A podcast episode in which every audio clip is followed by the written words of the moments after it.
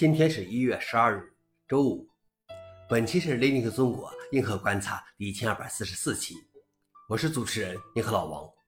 今天观察如下：第一条，美国讨论限制中国获得 RISC-V 技术。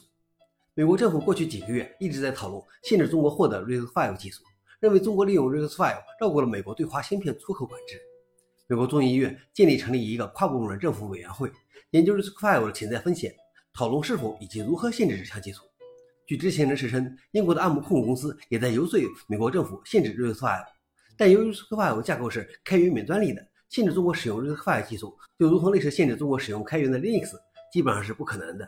而负责 RISC-V 技术的非营利组织总部设在欧洲瑞士。消息来源：纽约时报。老王点评：感谢开源，感谢开源精神。第二条是谷歌取消迁出其云服务的费用。长期以来，云计算服务提供商之间的转换成本一直备受抱怨。这些服务被讥讽为“蟑螂旅馆”，让企业只能入住而不能退房。现在，谷歌正在采取措施改变这种状况。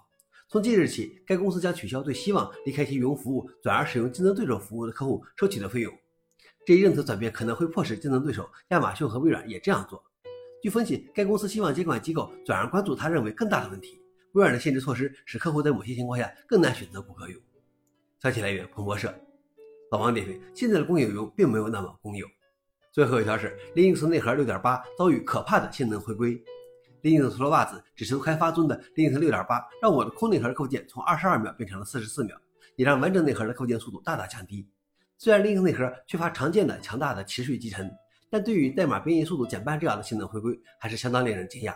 尤其是代码已经通过了 Linux Next 等版本的测试。目前看起来，性能回归似乎是 CPU Freq 调度器调速器回归造成的。Linux 已经还原了一系列补丁，除非问题很快得到解决，这些补丁也将在组分支上被还原。消息来源 f o r u n i x 老王点评：我觉得靠眼睛多来发现问题，不如用 CI 这样的程序更可靠。以上就是今天的硬核观察。